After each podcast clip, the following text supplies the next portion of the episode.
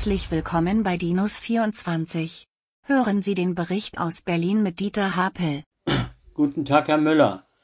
In seiner ersten Regierungserklärung vor dem Berliner Abgeordnetenhaus skizzierte Karl Wegener die künftigen Schwerpunkte des neuen Berliner Senats und machte deutlich, dass die künftige Senatspolitik Schluss machen wolle mit Behördenpingpong. Er kündigte eine schnelle Verwaltungsreform an und bekräftigte, Berlin ist eine Weltmetropole und nicht Bullabü.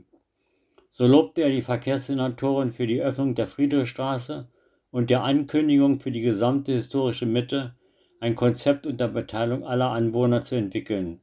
Schwerpunkte setzte er bei Verwaltungsreform, Schule und Wohnungsbau. Er bekannte sich ausdrücklich zur Zukunftsaufgabe, Berlin klimaneutral zu machen.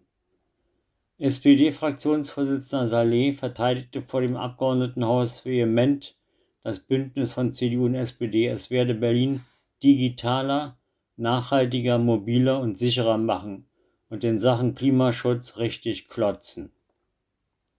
Spektakulär und überraschend waren am Mittwoch die bundesweiten Hausdurchsuchungen bei den Klimakaoten der letzten Generation.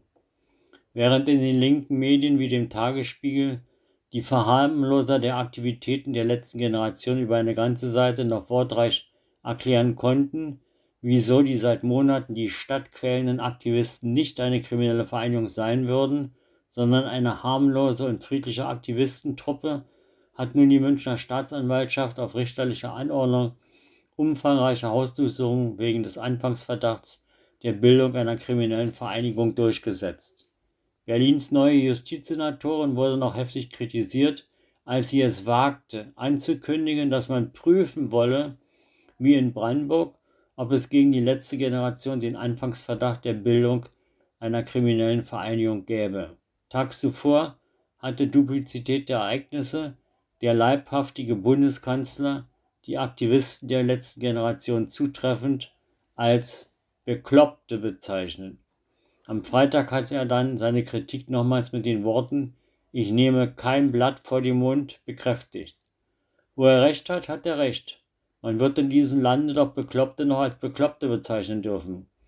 Übrigens gab es nach der Äußerung des Bundeskanzlers umgehend eine Rache- und Strafaktion der letzten Generation, die sofort mit einer Farbattacke gegen die SPD-Zentrale reagierte.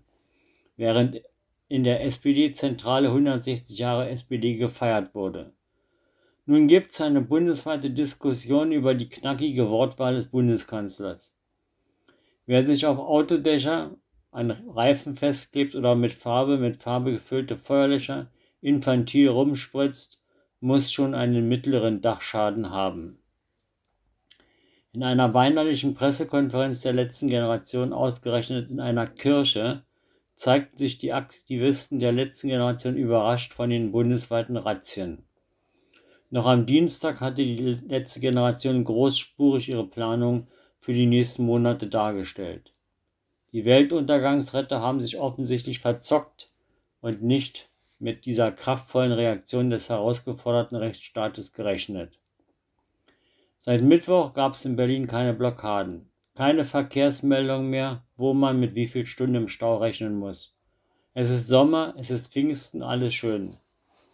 Seit Wochen wurden fast täglich durch Straßenblockaden Teile der Stadt lahmgelegt. Nun hat der Rechtsstaat, wie es die Innenministerin Faeser sagte, klargestellt, dass er sich nicht auf der Nase rumtanzen lässt, zumindest nicht dauerhaft. Nachdem gegen die Klimakleber unendlich viel Geduld gar Verständnis aufgebracht wurde, ist nun Schluss mit lustig. Der rechtstreue Bürger applaudiert dem endlich agierenden Rechtsstaat. Man erlebt in diesen Tagen in der Frage kriminelle Vereinigung oder nicht die Bewahrheitung des geflügelten Spruches zwei Juristen, drei Meinungen. Nun gibt es wieder die üblichen Verharmloser, die von überzogener Reaktion des Rechtsstaates fabulieren, gar davon reden, der Rechtsstaat sei über das Ziel hinausgeschossen. Alles Quatsch. Aktivisten, die täglich Straftaten begehen, müssen nicht, wie es behauptet wird, kriminalisiert werden. Sie sind es durch ihre Handlungen, wie zum Beispiel Nötigung, schwerer Eingriff in den Straßenverkehr, Sachbeschädigung und so weiter. Lange genug wurde dem kriminellen Treiben der letzten Generation nicht Einhalt geboten. Mich verwundert nur die hohe Weinerlichkeit und Jammerigkeit der letzten Generation, die sich nun aufregt über die Reaktion auf ihre gemeingefährlichen Aktivitäten. Mit Spannung wurde am Freitag der Krisenparteitag der Berliner SPD erwartet. Nachdem sich die Basis der Berliner SPD mühsam zu einem Ja zur schwarz-roten Koalition durchgerungen hatte, war man auf die Reaktion der Parteifunktionäre gespannt, die ja gegen den Koalitionswechsel waren. Würde es einen Putsch gegen Saleh und Giffey geben? Unter dem Tagesordnungspunkt 2 des Parteitages gab es nicht nur Reden von Franziska Giffey und Raed Saleh zur aktuellen Lage, sondern auch einen Bericht mit folgender Wortwahl. Wo steht die SPD Berlin? Erster Bericht aus den Wahlen, Wiedergewinnen und Organisationspolitischen Kommission. In beschwörenden Reden stellten Saleh und Giffey wortreich bei mäßigem Beifall durch den Parteitag ihre Position dar.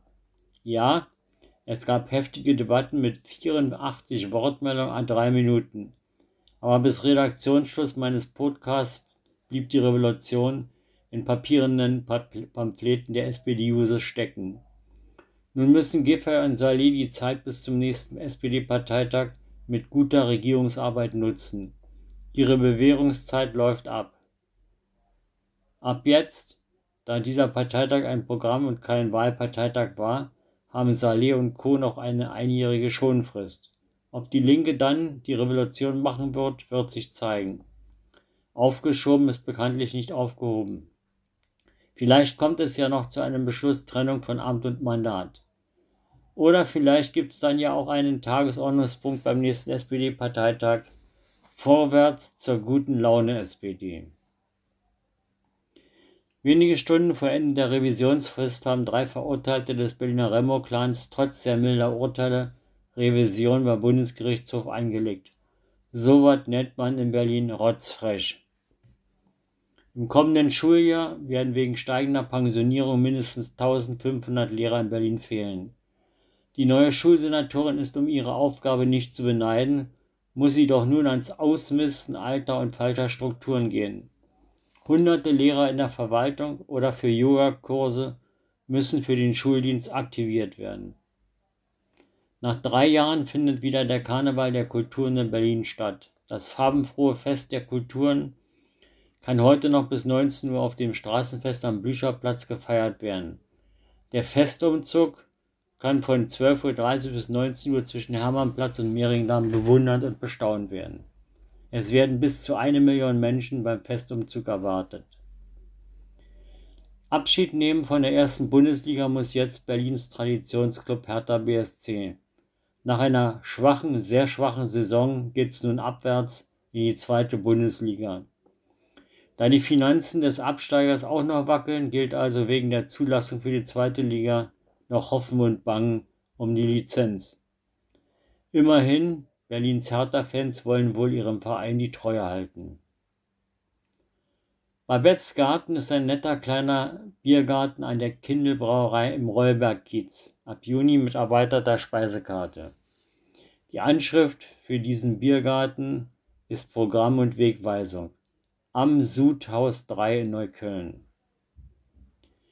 Für Freunde der griechischen Küche möchte ich heute das Kurs in der Belziger Straße 68, wenige Meter vom Rathaus Schöneberg entfernt, empfehlen. Wer das Restaurant betritt, fühlt sich wie in einer griechischen Taverne. Im Gastraum hat sich über Jahrzehnte nichts verändert.